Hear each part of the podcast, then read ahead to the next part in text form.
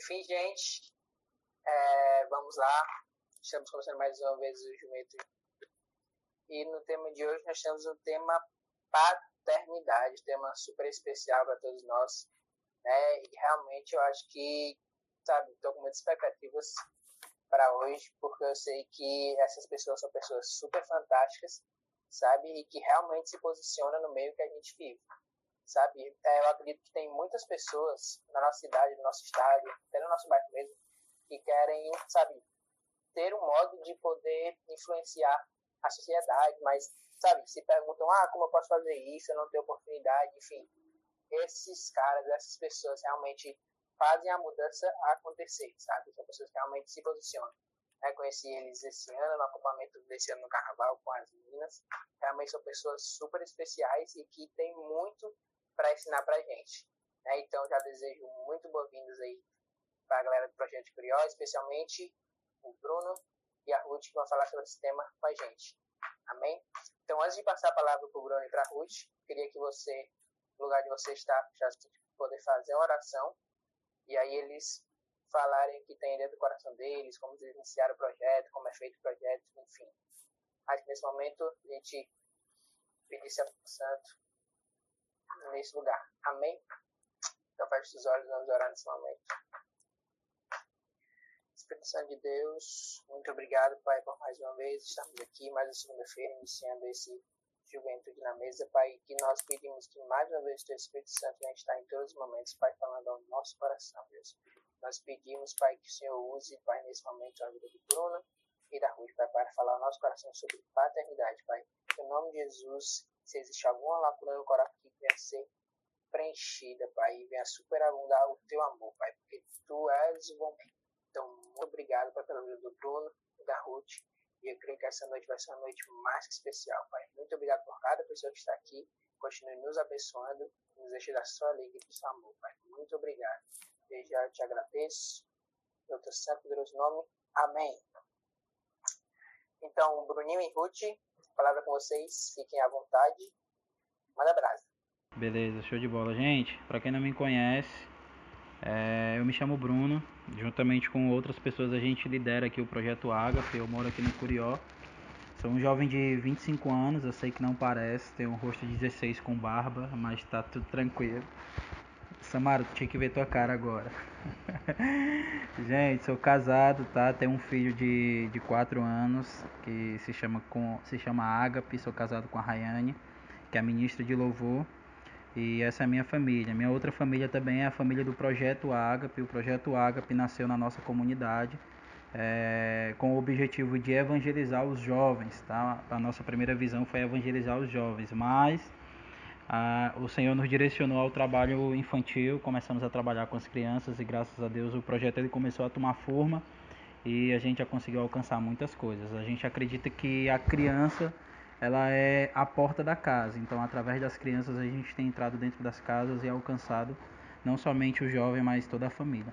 É, conheci a Ruth há um, há um tempo atrás, a Ruth é uma irmã que eu glorifico a Deus por, por ter a oportunidade de caminhar ao lado dela Conheci ela em um, em um outro projeto, que é o Projeto Semear, um projeto missionário que a gente faz parte também.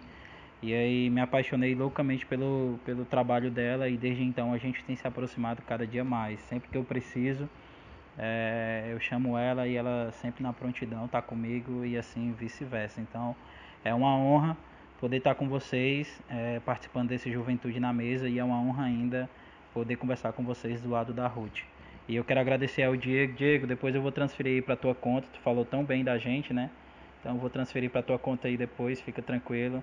O combinado aí vai ser concretizado, pode ficar tranquilo. Gente, para a gente poder iniciar, eu sei que a gente sempre costuma, a gente sempre costuma falar. Na verdade, os momentos com, com vocês, a galera sempre fala, fala, fala. E aí depois aqui abre para vocês, para vocês fazerem as perguntas e tal, isso, aquilo, outro. Quando a gente ouve essa, esse tema, paternidade, eu sei que muitas coisas vêm sobre a nossa cabeça, né? E aí, para a gente poder começar esse momento, eu queria perguntar para você, quando eu falo sobre paternidade, o que que vem na sua mente? Se você quiser falar, você coloca eu aí no bate-papo e o Xande fica observando e libera o seu microfone. Então, para a gente poder participar desse momento, eu queria Queria que você pudesse participar juntamente com a gente. Quando eu falo paternidade, o que, que vem na sua cabeça? Em rápidas palavras, quando a gente fala paternidade, o que, que vem na sua cabeça? Pai. pai, mas não tá errado, né? Não me vem Não, pai. jamais. Quem é você? Vi? Karine, é, Tá. cuidado, amor. Quando se fala de pai, cuidado, amor. Cuidado, amor. Eu pensei que eu pensei que ela tava falando era com o namorado dela aqui. Cuidado, amor. Pensei que ela ia falar alguma coisa. Mas cuidado, amor. Massa, bacana. Mais alguém?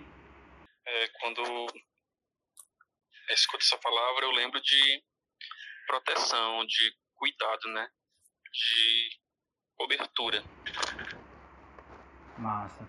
Muito massa. Quem é você, mano? Só pra mim, pra mim saber. Genilson Matheus, o que tá com o, o violão? Ah, beleza. Genilson. Massa, show. Obrigado pela sua participação. Mais alguém? Proteção também. Massa, amém, Lívia. Show de bola. Vamos lá, gente. Pensa mais aí, pensa mais um pouco. Quando a gente fala sobre paternidade, o que, que vem na sua cabeça? Use a sua É como o imaginação. rapaz falou aí, cobertura, proteção, identidade Cobertura, também. proteção, identidade. Muito isso. massa, mano. Muito massa. Mais alguém quer falar alguma coisa? Responsabilidade. Responsabilidade, massa, massa. Tá vendo como as coisas estão começando a aparecer? O que mais, gente? Só mais uma pessoa que ainda não falou. Fala aí. Quando você ouve essa palavra, paternidade, eu queria que você pudesse externar o que, que vem no seu coração. Quando eu escuto A gente vai ser muito breve. Eu penso em limites, sabe? Pensa em limites. Massa, bacana. Gente, paternidade é um conceito é, que vem do latim, paternitas, tá? E que diz respeito sobre a condição de ser pai. É exatamente é, pegar essas características que vocês falaram e transferir ela para uma pessoa. Quem é essa pessoa é o nosso pai, certo? Mas a, a paternidade ela transcende o biológico. Não necessariamente eu sou pai de alguém só porque eu fui a pessoa que, que gerou ele, né? Que fez. Fez o ato sexual com a mãe e automaticamente o filho nasceu. Não é somente por isso. Existem outras formas também de eu ser pai de alguém. Como assim, Bruno? A adoção e outras coisas que, que vocês conhecem também. Agora, para a gente entender sobre paternidade, se faz necessário que, para mim ser pai, para mim ter a condição de pai, eu preciso, eu preciso ser filho. Ou eu preciso ter filho. Só que eu quero perguntar para vocês, a paternidade, ela só fica no campo biológico ou ela fica em um outro campo também, como por exemplo no campo da, da espiritualidade? Quando a gente fala do nosso pai espiritual, quando eu falo pai espiritual, quem é que vem na sua cabeça aí? Comenta aí no bate-papo, vamos interagir, senão você dorme. Quando eu falo de pai espiritual, o que que vem na sua cabeça? Deus, pastor, líder, líder de célula, é, é seu pai espiritual?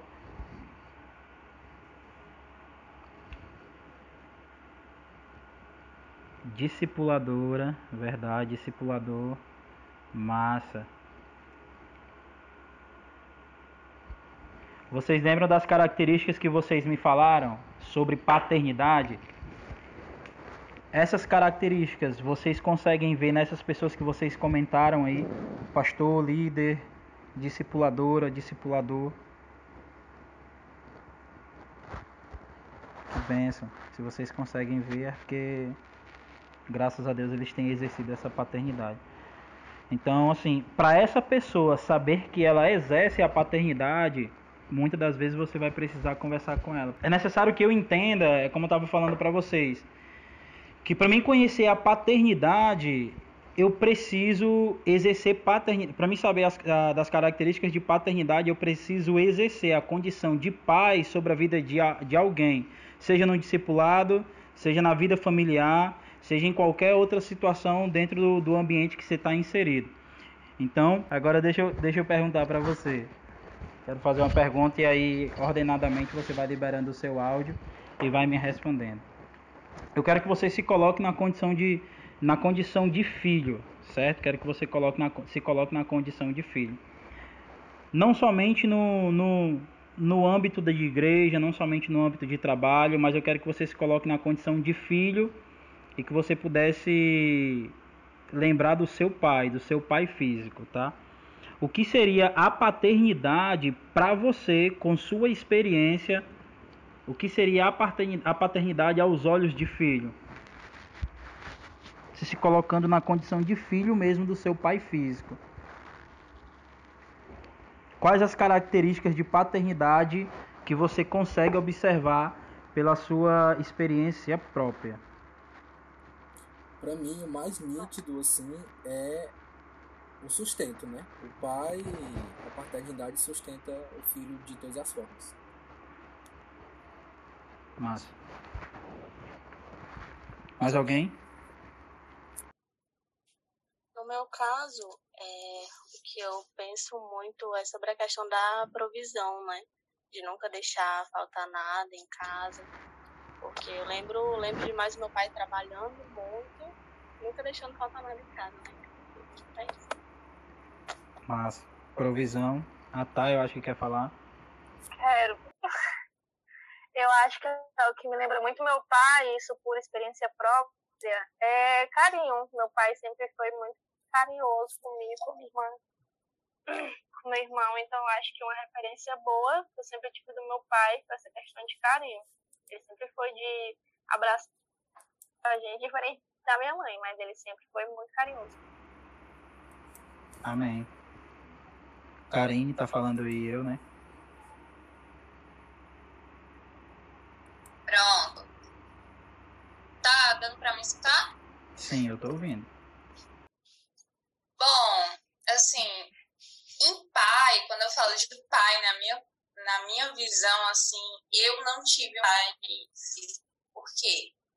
Porque ele me abandonou, entendeu? Então, assim, eu vejo a visão de pai, mas se for ver o pai terráqueo como abandono, infelizmente.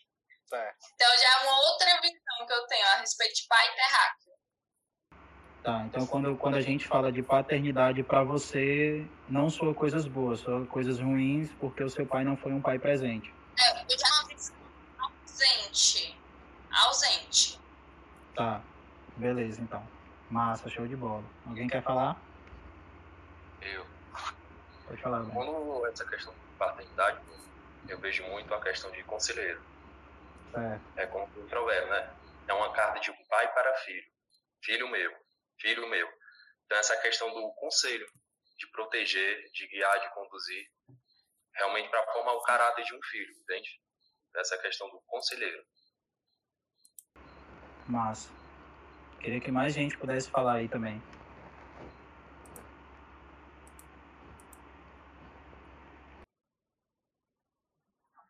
Seguindo também a visão assim de terreno, já que a Karen falou, se não me engano, a figura de um pai também é, é muito a figura também de opressor, né? Figura de uma pessoa opressora, né? Pessoa que oprime um filho, né? Acredito que várias famílias, por exemplo, fala que um pai, né, quando você faz uma coisa errada, o pai vai lá e lhe bate, né? Aham. Ele tem essa figura de opressor, né? Ó, gente, é, antes que a próxima pessoa fale, mas olha, olha que interessante. Quando a gente iniciou, que eu, que eu perguntei o que vocês, o que vinha na mente de vocês quando a gente falava sobre paternidade, a gente fez uma lista muito grande de coisas boas. Foi ou não foi? Mas quando a gente começa a conversar sobre o assunto, a gente percebe que o assunto não é tão simples assim, né? A gente percebe que atrás desse nome paternidade existem muitos sentimentos escondidos, né? Então, eu tenho certeza sim que hoje vai ser uma noite que Deus vai falar muito ao seu coração. Então, a próxima pessoa aí, sinta-se à vontade para falar de acordo com a sua experiência. Se o seu pai foi presente, se não foi, eu queria que você pudesse externar pra gente aí quais as características aí, o que, que vem na sua cabeça. Quero falar. É, quando, quando eu lembro do meu pai também. Quem é que tá falando? É a Lívia. Ah, tá, show. Já achei aqui. quando eu lembro do meu pai, assim, especificamente na minha infância, é, eu lembro muito da questão da limitação. Porque quando eu era criança, ele não queria que eu brincasse com menino. E aí, de jeito nenhum, assim. E, mas era engraçado que, que eu brincava, e aí quando ele chegava do trabalho, eu ia para dentro de casa e fingia que estava dentro de casa. Assim, então era uma coisa que ele me limitava, mas não dizia, eu perguntava por que, que eu não, não poderia brincar com o menino, e ele não me explicava, só dizia, ah, não pode, não pode, mas mesmo assim eu fazia, entendeu? Então, era uma coisa que não surgiu muito efeito. E também não era muito legal, porque eu era criança, né? não tinha maldade de nada, e ele não, não deixava de jeito nenhum. Entendi. Obrigado, David. Limitação, né? Eu... Pode falar, mano.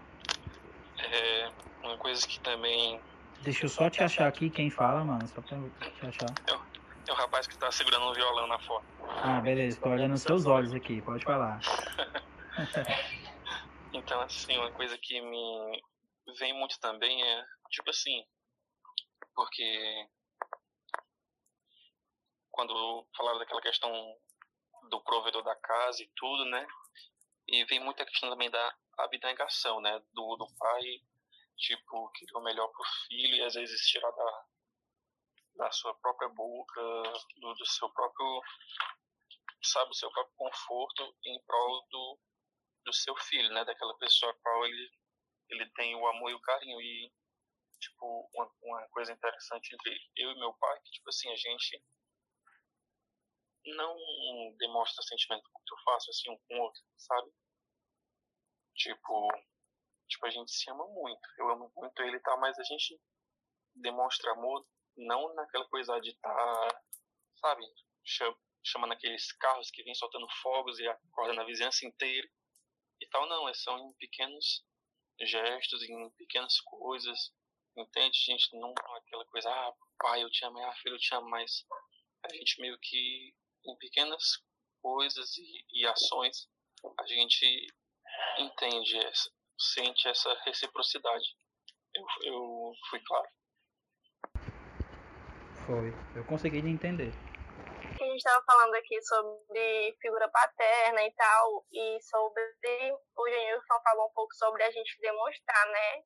É, e cada um demonstra de maneira diferente né? Eu tava até, eu acho que, se eu não me engano, sábado, é, perguntando minha mãe onde era que estava uma carta que eu entreguei a ela, porque no aniversário dela do ano passado, de 2019, é, eu não tinha muito recurso, né? Mesmo trabalhando e tudo. E eu fiz uma carta para minha mãe, fiz um bolo pra gente comemorar. E aí no final, né, quando só tava eu e ela em casa, é, eu li essa carta para minha mãe e a gente orou e depois eu orei por ela e tal. Mas, tipo, eu fiquei pensando, né, dias depois a respeito disso. Que mesmo, mesmo meu pai sendo bem mais carinhoso comigo, eu tinha receio de algumas coisas.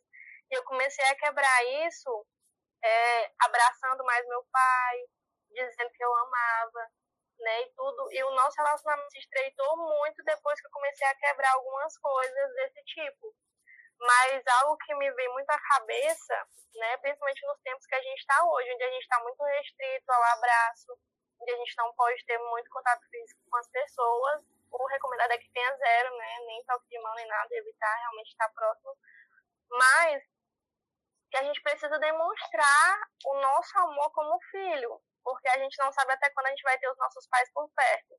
É, eu acho que as nossas mães, os nossos pais, eles sempre falam uma coisa que talvez traga um fundo de verdade, né? Que eles falam que enquanto a gente, eles estão aqui, a gente às vezes não valoriza e que quando eles forem embora, não vai adiantar chorar no caixão, né? Mas eu acredito que de fato a gente precisa dar flores em vida, não somente para os nossos pais. Claro, a gente está focando aqui numa figura paterna, sim. mas eu acho que a gente precisa sim demonstrar para os nossos familiares, porque às vezes a gente é tão próximo de amigos, a gente fala com tanta facilidade, que a gente ama os nossos amigos, que a gente está com saudade, e às vezes a gente não, não consegue falar para os nossos pais. Né? Esses dias eu fiquei com um dom muito grande no meu coração, é, porque minha mãe pediu para eu colocar uma cortina para ela, né? E eu, gente, sou uma muito carente dos meus pais. E aí, é, quando terminou, ela falou, tá, obrigada. Aí eu falei, obrigada não, dá aqui um beijinho. Aí ela, ah, não pode, não sei o que. Aí eu, eu fiquei murcha na hora. Mas, assim, sabe, que a gente possa valorizar os pequenos detalhes, né? Que quando a gente realmente puder, quando for liberada, a gente abraçar, a gente beijar, que as primeiras pessoas que a gente realmente faça sejam os nossos pais, sejam os nossos familiares. Amém. É isso. Amém. Hashtag fica Hashtag fica a dica. Amém. Amém. Acho que tem mais gente Acho que que tem quer mais falar gente que aí, quer falar aí, que eu vi o pessoal comentando no bate-papo. Sou eu, é, a Karine. Oi. É, a Tainara estava falando sobre a questão do pai dela, né? A questão da intimidade que ela não tinha com o pai dela, que ela se sentia presa. E eu lembrei de uma situação que, como eu disse, eu tive um pai ausente. Eu, mas eu conheço ele, é, várias vezes eu encontrei ele. Aí eu tava lembrando de uma situação aqui que várias vezes na minha vida, é, durante um bom período da minha vida, eu neguei a existência dele. Eu preferia negar do que dizer, ah, eu tenho um pai. Não. Eu posso, Eu preferia Eu posso dizer, perguntar não, só é uma só. coisa? Eu até brinco com a minha mãe. Oi, pode falar. É, ele foi casado com a tua mãe? Não. Ah, beleza, show, pode continuar. Pois é. Aí, no caso, eu negava muito a existência dele, assim, porque eu acho que era uma maneira na época de me proteger. Me proteger a respeito disso, porque eu, eu sentia muita raiva quando eu ouvia o nome dele, por conta das histórias que eu ouvi falar, entendeu? Então, assim, foi uma construção de uma imagem. E aí, quando eu voltei para a igreja, eu tive um grande confronto, porque naquela mesma hora, teve uma vez eu ouvi uma, uma pregação sobre paternidade e aquilo mexeu muito comigo. E eu fiquei pensando, meu Deus, eu desejei tanta a morte dele. Eu falei, ai meu Deus, eu não tô nem aí se ele morrer e tal. E naquela hora me bateu tipo assim: isso é ódio, isso é raiva, isso é rancor. E para me desconstruir aquela ideia que eu tinha, porque eu até brincava com a minha mãe, acho que até hoje eu brinco, ah, ele é só o doador de espermatozoide. Ele não é pai. O pai é Deus. Só que assim, quando eu fui ver a construção que eu, que eu decorrer da minha vida, eu tive sobre ele, é, eu percebi que era um rancor. Não era uma. Eu falava brincando, mas dentro de mim surgiu uma raiva, entendeu? Surgiu uma raiva a respeito disso. Então, às vezes, as últimas vezes que eu vi ele, né, faz um bom tempo, eu conversei com ele, perguntei como é que você tá, tudo bem, assim, mas já percebi uma coisa, que a intimidade não é a mesma. Quando convive com seu intimidade, você sabe se eu falar isso, é, ele vai gritar, ele vai ficar feliz. Até eu não sabia. Eu falava com ele, tipo, oi, tudo bem? Como é que você tá? Era ali, aquela coisa bem eu relacionei muito quando a gente tá falando de intimidade com nosso pai, que é. É, quando a gente não tem contato com diariamente, ou a gente não é, tem uma construção de uma imagem boa de Deus na vida, a gente acaba quando vai até orar, fica pensando, o que, que eu vou falar?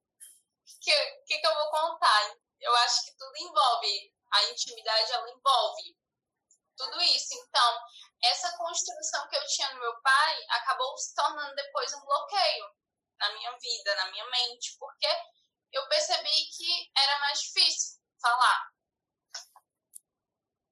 com ele. Pronto. Massa, entendi.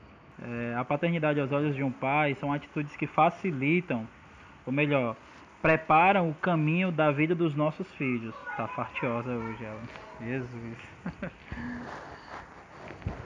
Uma das, uma das principais características de paternidade aos olhos de um pai, eu falo isso porque hoje eu sou pai e é uma das coisas que eu mais tento fazer, é exercer autoridade sobre a vida do meu filho e fazer com que ele entenda isso. É, eu quero ver potencial sobre a vida do meu filho também e principalmente isso, gente. A paternidade aos olhos de um pai precisa ser uma visão de declarar a identidade sobre a vida de um filho, certo? Então, se eu tenho meu pai presente, facilmente eu vou conseguir perceber essas características. Se eu tenho um pai presente, ter um pai presente é diferente de ter um pai vivo, tá?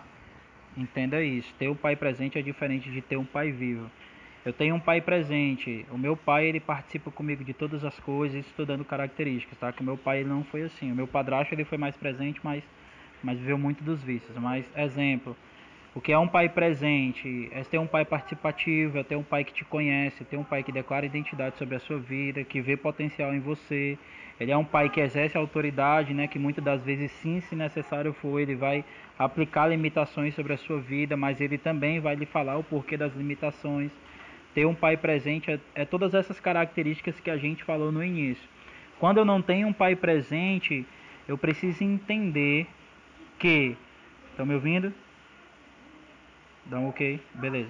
Quando eu não tenho um pai presente, eu preciso entender que o fato de não ter um pai presente, ele pode acarretar diversas feridas, diversas mazelas que vão atrapalhar no meu crescimento desde a minha adolescência até a minha vida adulta.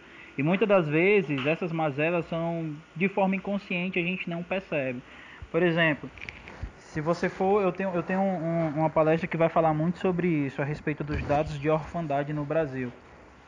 É, a paternidade aos olhos de órfão, ia até falar sobre isso, estava fugindo para não falar, mas eu não tenho como falar de paternidade se não falar de orfandade também.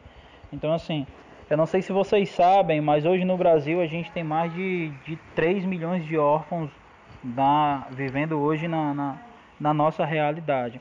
Quais as consequências disso? Se você for fazer um estudo hoje entre os assassinatos, os estrupos, entre as pessoas que, que roubam, entre as pessoas que moram na rua, 90% desse estudo vai te levar, ou 90% do resultado desse estudo vai te levar a entender que a maioria dessas pessoas elas vivem em um lar sem a presença paterna, ou que o seu pai está vivo, mas não exerce a paternidade de fato sobre a vida das pessoas, a vida da criança, na verdade. Orfandade, gente, esse número ele é tão alarmante, se você tiver a oportunidade, e aí eu já incentivo a você que tenha a oportunidade de se envolver com, com o trabalho missionário e com o trabalho de campo mesmo, principalmente na, na, na Praça do Ferreira ou em qualquer outro lugar, a gente você vai perceber o quanto isso é doloroso, porque assim, pra gente que vive uma realidade relativamente boa, a gente tem um teto para morar, a gente tem uma faculdade para estudar, tem um trabalho, enfim. Às vezes a gente não se atenta para isso, mas se você dedicar cinco minutos do seu tempo e pesquisar um pouco mais sobre esse assunto, você vai ver o quão gritante é. Então, assim, aos nossos olhos, a orfandade, a orfandade não, a paternidade, muitas das vezes ela vai soar como uma coisa boa. Mas assim como muitas pessoas aqui já falaram, a paternidade ela não vai soar como coisa boa. Por quê? Porque eu não tive meu pai ausente, eu não tive meu pai presente, meu pai estava vivo e muitas das vezes ele não exerceu paternidade sobre a minha vida. Muitas das vezes é, o meu pai é a única pater, a un, os únicos momentos que eu tinha para gente poder gente poder estar tá junto, pra gente poder estar tá junto. Esses momentos não era, não era valorizado, então muitas coisas foram construídas a partir disso. É, nesse primeiro momento, eu quero fazer uma pergunta para vocês. Deixa eu só tirar aqui da minha imagem para ver o rosto do povo. Então, pode olhar para o povo.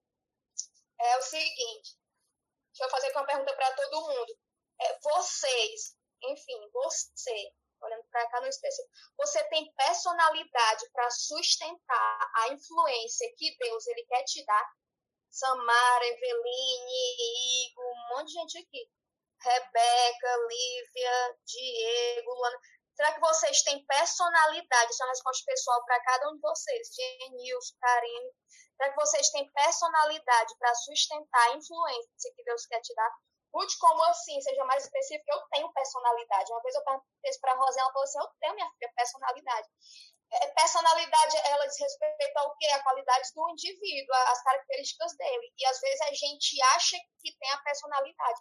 Mas quando Deus ele nos manda fazer algo, no primeiro instante a gente recua. Isso não mostra uma personalidade é, favorável e alinhada ao nosso Pai. Então, nesse primeiro instante, eu quero que você entenda sobre a paternidade espiritual. O Bruno ele falou muito sobre o conceito e tudo mais, eu quero falar mais sobre a, a, parte, a parte prática, tá certo? Já que a gente tem pouco tempo aqui e não me apresentei para quem não me conhece, mas meu nome é Ruth. É, eu fui convidada aqui, eu não faço parte desse mesmo projeto do Bruno. É, eu acredito que o pessoal me convidou para trazer uma palavra sobre paternidade, porque eu dei uma palavra no Acamp, eu falei sobre a destruição de orfandade, que não é o que eu vou trazer hoje para vocês, por, por causa do tempo também, mas eu vou trazer um princípio em cima disso. Então, assim, por que, que eu perguntei sobre, sobre essa influência que Deus quer te dar, quer nos dar, né? Porque se você observar o Brasil, ele não tem um padroeiro, o Brasil ele tem uma madroeira. Aí, Ruth, mas isso tem nada a ver, porque a gente, a gente não. É, isso não interfere na minha fé, eu não sirvo outros deuses, é somente a Deus. Mas quando a gente para para pensar que o Brasil não tem um, um padroeiro, tem uma padroeira, a gente está falando a respeito de autoridade, está falando a respeito também de legalidade, né? Então, assim, é, você precisa entender, quando o Bruno começou a perguntar o que é que você entende por autoridade é, espiritual, muita gente começou a colocar líder, pastor, várias respostas aí, né? E, e eu quero que fique claramente para você aqui nessa noite, né, nessa reunião, essa figura do Deus Pai. Deus tem o Deus Pai, o Deus Filho, o Deus Espírito. Deus Espírito. Eu quero que isso fique bem claro na sua mente sobre a identidade do Deus Pai, porque quando a gente olha para aquilo que está sendo distorcido nos nossos dias, é, é, é, justamente, inicia por essa ideia que eu acabei de falar, mas é sobre movimentos que estão se levantando e ganhando força. Um deles é o feminismo, aí também é, aí, e, e outros vão se acarretando. É, quando a gente estuda história, né, o povo que é jovem, estudioso, é claro que o feminismo, gente, ele tem a sua importância na história. Se você for ver lá o início, ele tem a sua importância, mas hoje está sendo distorcido. É, ou se você falar de uma mulher que é submissa ao homem, isso é loucura para as pessoas. Elas, se elas verem isso na Bíblia, elas, elas são capazes de querer rasgar, porque hoje a mulher, ela, ela precisa competir com o homem e avançar, e passar do homem. Então, assim, por que, que eu estou falando sobre primeiro sobre essa paternidade que vem de Deus, a paternidade espiritual? Independente é, do nível de relacionamento que você tem desfrutado na sua casa com seus, com seus pais, com a figura do pai principalmente, né? Independente de você ter, né? Porque cada um aqui foi criado de, uma de uma maneira diferente, todo mundo aqui teve a sua criação, todo mundo tem uma, uma ideia diferente sobre pai. Né? Mas o que é que eu quero dizer é o seguinte, dependente da sua é, experiência, do nível adequado que você recebeu a respeito de paternidade na sua vida, não é? Por que, que eu falo adequado? Porque todos nós temos necessidades. E quando essa necessidade ela não é suprida, o que, é que vai acontecer? Vai, vai começar é, a surgir as lacunas. Por exemplo, gente, eu sou uma pessoa muito aleatória. É, eu sempre peço a Deus para ele me dar sonho de José sonhos de José são, aqueles, é, são loucuras para o homem, mas para Deus faz algum sentido. Gente, às vezes Deus ele me faz sonhar com pessoas que eu nunca, nunca mais nem vi na vida, ou pessoas que eu vejo assim só de vista, e pede para me falar para aquela pessoa. E, e hoje isso aconteceu novamente. É, antes de ontem eu saí com um amigo meu assim, gente, do, do segundo ano do fundamental, de tempo de escolinha, né? E, eu peguei sonhei com esse menino, eu lembrei o nome do menino, não sei nem por onde é que anda. Quando eu acordei, eu achei aquilo estranho, porque, gente, quando um mais um né, não, dá, não dá dois, então negócio não, não é dessa terra, não.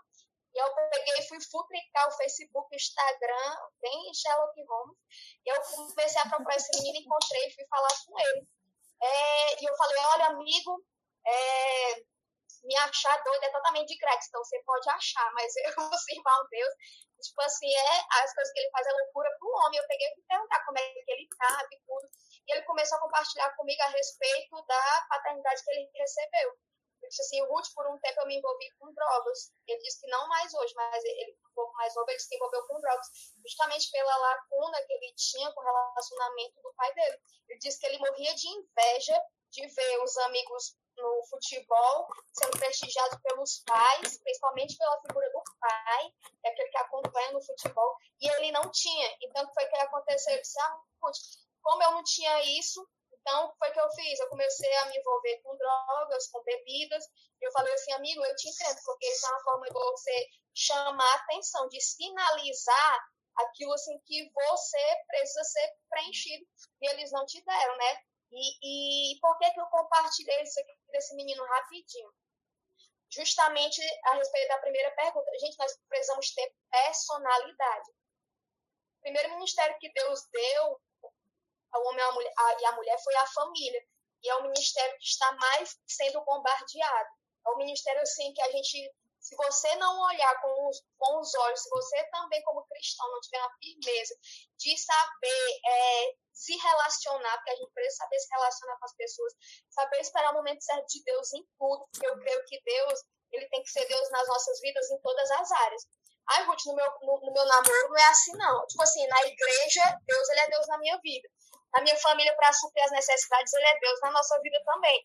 Assim, no, no, namoro, eu vejo quem eu quero, eu abraço quem eu quero. Gente, eu aprendi que Deus ele tem que ser Deus em todas as áreas da minha vida. Então, e tendo, entendendo isso, essa importância, né, a gente vai ter mais que um casamento, a gente vai unir propósitos e a gente vai é, mostrar para o mundo aquilo que Deus tem como plano de família, de um homem e mulher que se respeitam, fez pode parecer ser bobagem para algum de vocês, mas para quem viveu num lar onde talvez o pai saiu de casa, ou o pai esteve até dentro de casa, mas ele talvez se envolveu com bebida, alguma coisa do tipo, ou até estava suprindo necessidades, mas não supriu o amor. Quem teve um, um, uma família assim, quem viveu numa família assim, cresceu num ambiente assim, sabe do que eu estou falando. E a seriedade disso, que eu estou falando, é o seguinte: é porque é, o nosso relacionamento com o pai terreno, né? Com o pai terráqueo que a menina aí falou. O nosso relacionamento com o pai terreno, é, o pai terráqueo, é, é ele. O pai terráqueo foi o melhor, viu? Foi, eu lembrei logo dos ETs. nosso relacionamento. Amiga, porque eu gosto de rir. Mas o nosso relacionamento. É o quê? É o quê, gente? Não entendi. Vou dar continuidade. Enfim. Agora eu tá ruim o áudio aqui. Enfim, deixa eu continuar. Isso parece bobagem assim de primeiro instante, mas eu quero te abrir os olhos para o seguinte, porque aquilo que a gente vive com a figura do pai terreno reflete na nossa é, vida com Deus. Por exemplo, se você tem um pai que ele te fala, ele ele passou a tua vida te prometendo algo e não cumpriu, como é que você vai olhar para Deus e, e receber dele uma promessa e vai esperar com paciência se o teu pai que você vê está à sua frente, né? E você tem assim, um relacionamento assim, tete a tete, né? Que é mais fácil do que com o Espírito, às vezes. Então, assim, como é que eu não sou suprida, Ruth, com a figura de um pai que está à minha frente e eu vou suprida você suprido assim com Deus, de alguém que eu não vejo, alguém que eu tenho mais essa dificuldade. É por isso que nós precisamos entender a importância de quem Deus é e de quem nós somos nele. É interessante é quando você começa a ler a Bíblia, é, os principais homens da Bíblia que Deus ele começa a levantar, eles sempre quiseram dar uma desculpa a respeito do chamado deles. Né? E um deles, por exemplo, é Moisés. Moisés, quando ele está lá na sarça, Deus começa a falar com ele, dizer o que, é que ele tem que fazer, né? Ele pega e fala assim, Senhor, mas é Êxodo 3, 13 e 15, depois se você quiser ler, ou quiser ler a história toda, mas só que diz assim, Moisés fala assim, Senhor, mas o que é que eu vou falar para aquele povo, né? É, o que é que eu vou falar para eles? Eles vão perguntar, quem foi que te mandou aqui, o que é que eu vou dizer para eles? E aí Deus fala assim, diz para eles que quem te enviou foi o eu sou. O eu sou é, é, o tempo verbal dele, quando a gente vai ver isso na gramática, o tempo verbal dele é presente, não é passado e nem é futuro, é o agora, é o eu sou. Ai, Ruth, mas isso está escrito há muito tempo atrás, porque está falando lá do Êxodo. É, só que tem algumas passagens da Bíblia que falam que ele é o eu sou desde agora e para sempre. Então, ainda hoje, nesse 4 de março, né, se eu não me engano, 4 de maio, eu estou descompensada nessa quarentena, o 4 de maio, ainda assim, ele continua sendo eu sou. Então, se Deus ele é eu sou no presente, nós precisamos parar de dizer, ah, um dia eu vou ser filha. e jogar isso para o futuro. Ah, um dia eu fui filha, eu fui, Ruth, mas hoje não. Nós precisamos parar de jogar para o passado e para o futuro, começar a trazer isso para o presente, porque tudo que Deus tem para fazer na nossa geração, gente, é para agora. É agora, agora. É, Ruth, eu não tô vendo nada aqui na minha casa, são as paredes, enfim, tá tudo normal. Gente, pois ajoelha aí depois do momento Deus, se clama a Deus e ouve a resposta dele, para tu ver se é simplesmente o físico. Então, assim, nós precisamos entender o que Deus, o que quem Deus é, em cima disso, quem nós somos. Por que, que existe essa importância? Porque enquanto nós estamos aqui, Satanás está trabalhando para destruir identidades. Identidade de pessoas lá fora, a nossa identidade, se a gente não prestar atenção, ele trabalha para destruir identidade, para dizer aquilo que nós não somos. Porque quando ele distorce a nossa identidade, pronto. Então, ele traz para a gente um espírito de orfandade. Ele traz para a gente sentimentos que não nos pertencem.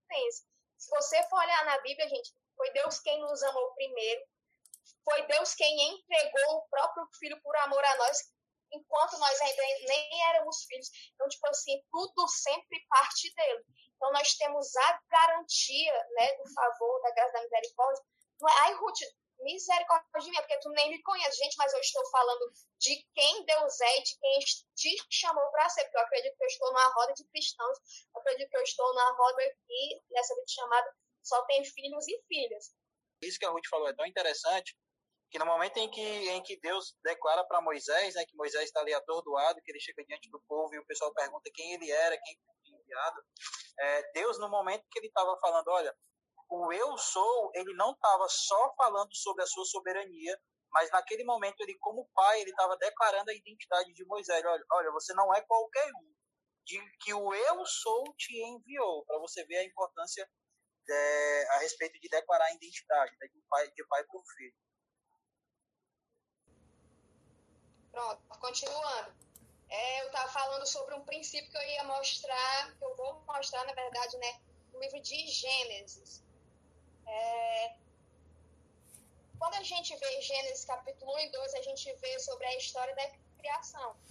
E quando, para você entender a ordem cronológica da criação de animais, do homem, da mulher, da ordem que Deus dá para Adão nomear e do domínio que eles ganham, né? a gente precisa ler um e o dois, mas tem que voltar no um de novo. Tem que, não é simplesmente ler, né? Fazer um estudo e entender. Mas eu não vou ler não por causa do tempo, mas a ordem cronológica é a seguinte, ó. Primeiro, Deus criou os animais, a respeito disso aqui que eu citei. Primeiro, Deus criou os animais. Segundo, Deus criou o homem. Presta só para você entender esse princípio. Depois, Deus fala para Adão identificar os seres, os animais. Depois que Deus fala isso, né, vem a criação da mulher. E depois da criação da mulher, ele entregou domínio para os dois. Ruth, qual é o princípio que tu quer mostrar aqui para a gente nessa situação? É o seguinte, que só Adão ele identificou enquanto Eva ainda nem existia. Né? Só Adão identificou. E mesmo que Eva ainda não tivesse existido, mesmo que ela ainda não tivesse identificado, quando Deus entrega o domínio dos, dos animais ali para eles, né, ele não entregou somente para Adão, ele entregou para Eva e para o Adão. Todos os dois receberam. Ruth, é, qual o princípio em cima disso? Gente, aquilo que a gente identifica, a gente domina. Tudo aqui, o princípio que está aqui é o seguinte: aquilo que você identifica, a gente domina. Ele identificou, porque ele identificou primeiro, ele dominou. Agora vem a segunda coisa, né? Aquilo que eu estava falando. Eva ainda não existia, mas ela também ganhou domínio sobre os animais. O que é que eu quero te falar com isso? Que independente da criação que você teve, independente do laço de paternidade que você reconhece na sua vida, independente da maneira que você foi nutrido como filho, né? É, se você tiver uma atitude, entender que você é filho de Deus, tiver uma atitude de contrariar a história da sua família e você, ao invés de esperar pelo perdão, você começar a liberar perdão, você esperar pela atitude das pessoas, você começar a ter essa atitude, o que, é que vai acontecer? As bênçãos, né, que vai vir sobre você, porque você teve essa atitude, vai vir sobre toda a sua casa. Eu fiz isso, gente. O que que acontece? Você precisa começar a identificar os seus, as suas emoções. Às vezes tem gente que não gosta do dia do aniversário, era o meu, era o meu caso, eu odiava o dia do meu aniversário e achava que era por causa que o meu aniversário era 24 de dezembro, quando era das minhas amigas eu sempre estava com elas, mas no meu as pessoas não estavam porque eu tinha que estar com a família. E aí, uma vez conversando com a minha amiga Rosinha, que estava no início aqui da reunião e estava batendo frente da menina, metendo ferro aqui na reunião, a Rosinha, ela, é, a Rosinha ela é desse jeito, vocês precisam conhecer, quem não conhece. A Rosinha, ela conversando comigo, ela falou assim, Ruth, eu também não gosto do dia do meu aniversário. Eu falei assim, Rosinha, por quê? Se o teu é em maio. Gente, agora é 26 de maio, vamos cantar parabéns pra bichinho. E aí eu falei assim, Rosinha, por que não gosta do aniversário se o teu é 26 de maio? O, e o teu dá para comemorar de boa com o pessoal, mas o meu é que não dá. E ela falou assim, Ruth, porque a lembrança que eu tenho do meu aniversário é buscando o meu pai numa, numa, num bar, buscando ele Pedro. Então eu, eu tenho essa, essa coisa ruim, eu não gosto do meu aniversário. Então, é, é, é, o pai dela é um ótimo pai, tá, gente? Só que nessa situação do dia importante para ela, né, deixava a desejar na vida dela. E eu fui identificar o que estava sobre a minha vida, que eu, eu tinha essa lembrança, não era porque era, eu não estava com as minhas amigas, não era isso. Mas era porque eu também tinha lembrança parecida com a da Rosinha. Aí o que é que acontece? Eu nunca me senti digna de receber parabéns, eu sempre fazia do dia do meu aniversário o pior dia. Só que teve uma vez eu resolvi trazer, já que eu dominei depois dessa conversa, eu, na verdade eu identifiquei, porque eu conversei com a Rosinha, eu resolvi dominar, para me destruir essa, esse sentimento ruim. Porque Satanás, ele quer a todo instante é prejudicar você, maquinando, é tocando nos teus sentimentos. Que é representado pela tua alma. Nós, nós temos espírito, alma e, e temos um corpo, vivemos um corpo. Então, assim, se ele começar a tocar nas tuas emoções, na tua alma, ele começa a tocar no teu espírito, que diz respeito ao, aquilo que se relaciona com Deus. Então, assim, quando eu identifiquei isso, eu trouxe é, eu, eu, eu chamei a responsabilidade para mim. Eu não esperei perdão. Mas no Natal, eu lembro, cinco anos atrás, se eu não me engano, tava meu pai, tava meu avô, o pessoal da minha família, eu comecei a liberar perdão sobre a vida do meu avô, sobre a vida do meu pai, entendendo que aquilo que meu pai me deu foi aquilo que ele recebeu do pai dele, entendendo que aquilo que meu avô deu pro meu pai foi aquilo que ele também recebeu dos pais dele, do pai dele, da figura paterna, né? E, e depois que eu fiz isso, gente, eu me liberei eu liberei assim, a minha família para um novo tempo. Então, assim, a identidade, a sua identidade assim, é um gatilho assim, na cara de Satanás para destruir tudo aquilo que ele se levanta né, para distorcer na sua vida. É, eu, vou, eu vou finalizar assim para que vocês possam compartilhar um pouco, mas deixa eu dizer aqui uma coisa. É, já pensou você como uma moça que conhece a sua identidade? Você começa a entender o seu valor, e você começa a entender que você não, não precisa ter pressa no relacionamento, você precisa relacionar justamente com uma pessoa que tem um propósito alinhado ao seu e aquilo que Deus tem para vocês, para que vocês não venham. Ai, Ruth, é porque às vezes eu vejo todo namorando, eu também quero namorar. Assim também vale para os meninos, viu? Ai, porque às vezes, sei lá, tá todo mundo lá no, na, no, no passeio, eu fico lá segurando o velo. Gente, nós precisamos entender de verdade quem nós somos. Isso parece bobagem falar de namoro uma hora dessa, né? Mas é porque as pessoas estão se perdendo em coisas simples assim, no início de tudo. E a gente sabe que o cristão, ele namora para casar. Então, assim, que a gente entenda, né?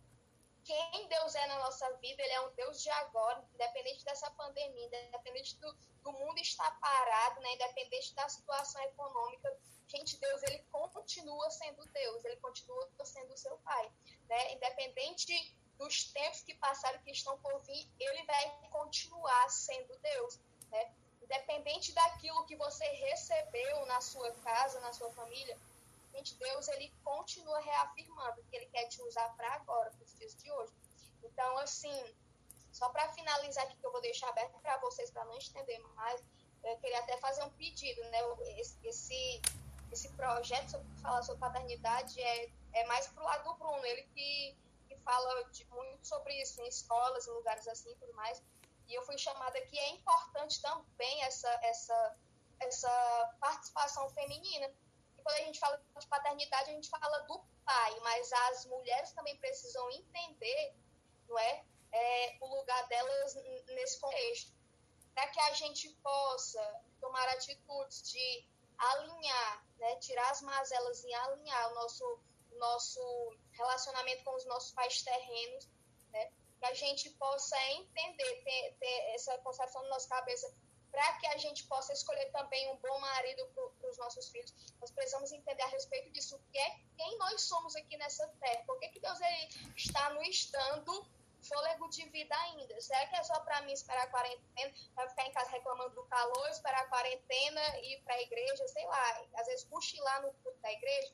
Então, não, nós estamos nisso porque temos um propósito. Então, assim, de maneira bem simples, gente, eu gostaria de relembrar vocês sobre quem vocês são, sobre lembrar né, dessa identidade de quem Deus é primeiramente, porque quando Deus criou o homem, o homem foi a imagem e semelhança de Deus, não foi Deus que foi mais semelhança do homem, não. Então, nós precisamos primeiramente olhar para Ele, para continuar reconhecendo quem nós somos e nos conhecendo. Alguém tem alguma pergunta a respeito disso? É, Ruth, é, só para acrescentar o que você estava falando, foi interessante quando você falou a respeito de que quando, quando é, Adão começou a agir, automaticamente a, as ações de Adão, mesmo sem Eva ter, ter sido gerada ainda, é, ela foi alcançada pelas ações de Adão, né? E é isso que a gente entende quando a gente reconhece a nossa identidade como filho. A sua, o seu reconhecimento de identidade como filho pode ter certeza, ele vai fazer a diferença na vida de outras pessoas, né?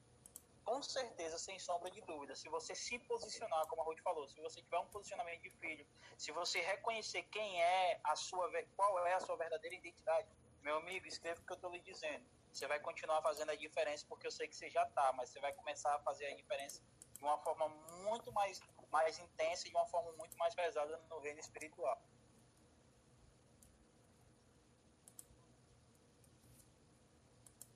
Alguém tem alguma pergunta para fazer? Sim, eu. Sabe, enquanto tu falava aí, Ruth, me lembra muito de um, uma ministração que a gente teve na Escola Expandindo o Reino, do ano passado foi falado muito a respeito de necessidade versus propósito. Você se posicionar é, no reino de Deus, de você não se guiar pela necessidade, mas você se guiar pelo propósito.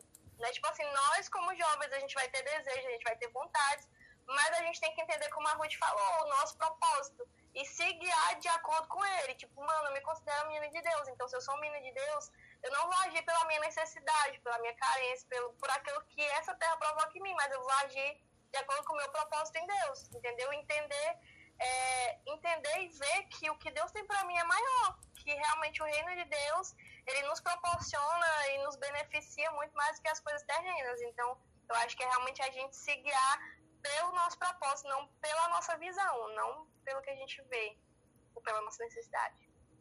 Entendeu? É isso aí. Então, fica a dica, reflitam nisso, eu vou ler aqui algumas características e ver se você consegue se identificar, tá certo? Olha aqui, ó. Quando a gente tem um pai que ele é inexistente, a gente se torna uma pessoa solitária. Será que tem alguém solitário aqui nessa reunião? Quando a gente tem pais separados, a gente se torna frágeis a, a, na, no sentido de ter uma lacuna de gênero. Tipo, se o pai vai embora, a gente tem uma lacuna do gênero masculino. Se a, gente, eh, se a mãe vai embora, a gente tem essa lacuna do gênero feminino na nossa vida, porque é importante ter as duas figuras, né? Se você tem um pai rígido, né, você se torna uma pessoa insensível, né? Se você, por exemplo, os pais do seu pai, ele se isolou muito, foi um pai isolado, você se torna uma pessoa superficial. Se o pai, por outro lado, ele é super protetor, você se torna uma pessoa medrosa. É que tem gente medrosa aí né, pela superproteção do pai. É, se o pai ele é frio, você se torna uma pessoa carente. A pessoa não pode te dar bom dia, você está dizendo tanta, tanta. Então, assim, já quer casar. É assim não, viu, gente? Misericórdia. Então, assim, se você tem um pai frio, você é essa pessoa carente.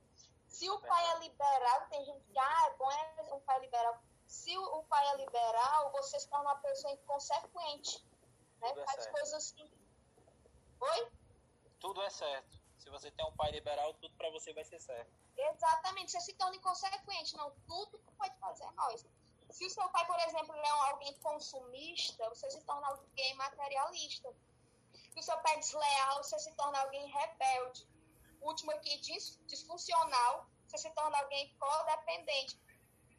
Por que, que eu quis falar a respeito disso daqui, justamente no final?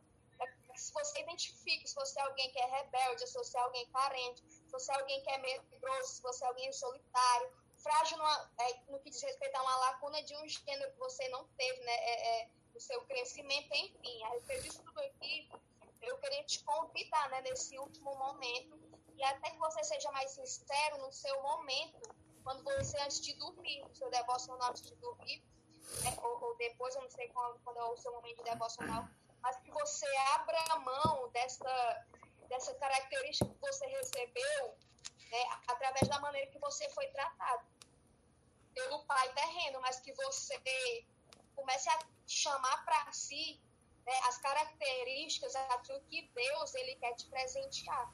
Porque Deus ele não muda, né? Ele não é alguém que oscila, ele é alguém que ele tem caráter e ele é fiel independente da gente ser fiel. Então, assim, eu finalizo aqui o meu momento, minha participação, né, dessa maneira, gente. A respeito daquela pergunta que eu fiz no início, eu desejo para a gente é que a gente venha ter essa iniciativa, né? ter a personalidade a ponto de Deus mandar você falar algo para alguém da sua família, ou precisa nem Deus falar assim com outdoor ou com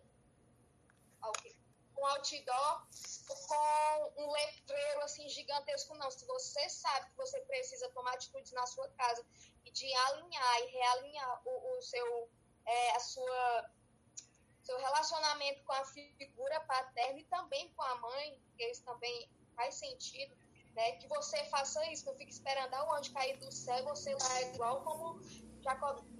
Não, se você que você precisa tomar atitudes que você conhece a simplesmente fazer. Porque é isso que vai mostrar uma personalidade que vai sustentar a influência que Deus quer te dar. Porque imagina Deus ele querer dar influência para mim, para me influenciar muita gente eu não ter atitude. Então, é, que a gente possa se desfazer né, disso tudo que a gente se tornou, com aquilo que a gente recebeu dentro das nossas casas, que a gente possa tomar posse da identidade que Deus ele tem para a gente. E ponto e basta. Amém. Se alguém tiver mais alguma coisa para falar, Bruno? desligue seu microfone. Se não, eu acredito que a gente pode finalizar, porque o, horário está bem estendido, orar. né?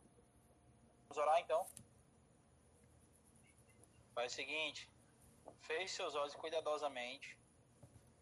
Dá para não dormir, por favor. Se você dormir, eu vou dar um amém aqui muito alto, então já aumente aí o volume do seu celular. Não durma. Senhor Deus, nós queremos glorificar o teu santo nome, porque foi uma noite de aprendizado. Temos a certeza que o Senhor sim falou aos nossos corações. Queremos te agradecer por todos os ensinamentos. Queremos te pedir que desde já o Senhor repreenda todo roubador da tua palavra. Que nada daquilo que foi lançado no nosso coração possa ser levado, Senhor Jesus. Pai, que pelo contrário, que nós possamos continuar regando essa semente do teu evangelho. Que nós possamos continuar entendendo que o Senhor é o nosso Pai, um Pai presente. Que nós entendamos, Senhor Jesus, qual é a nossa identidade em Ti. Que nós possamos se posicionar, Senhor Jesus, no reino espiritual como filho para que outras pessoas também possam ser alcançadas através desse posicionamento.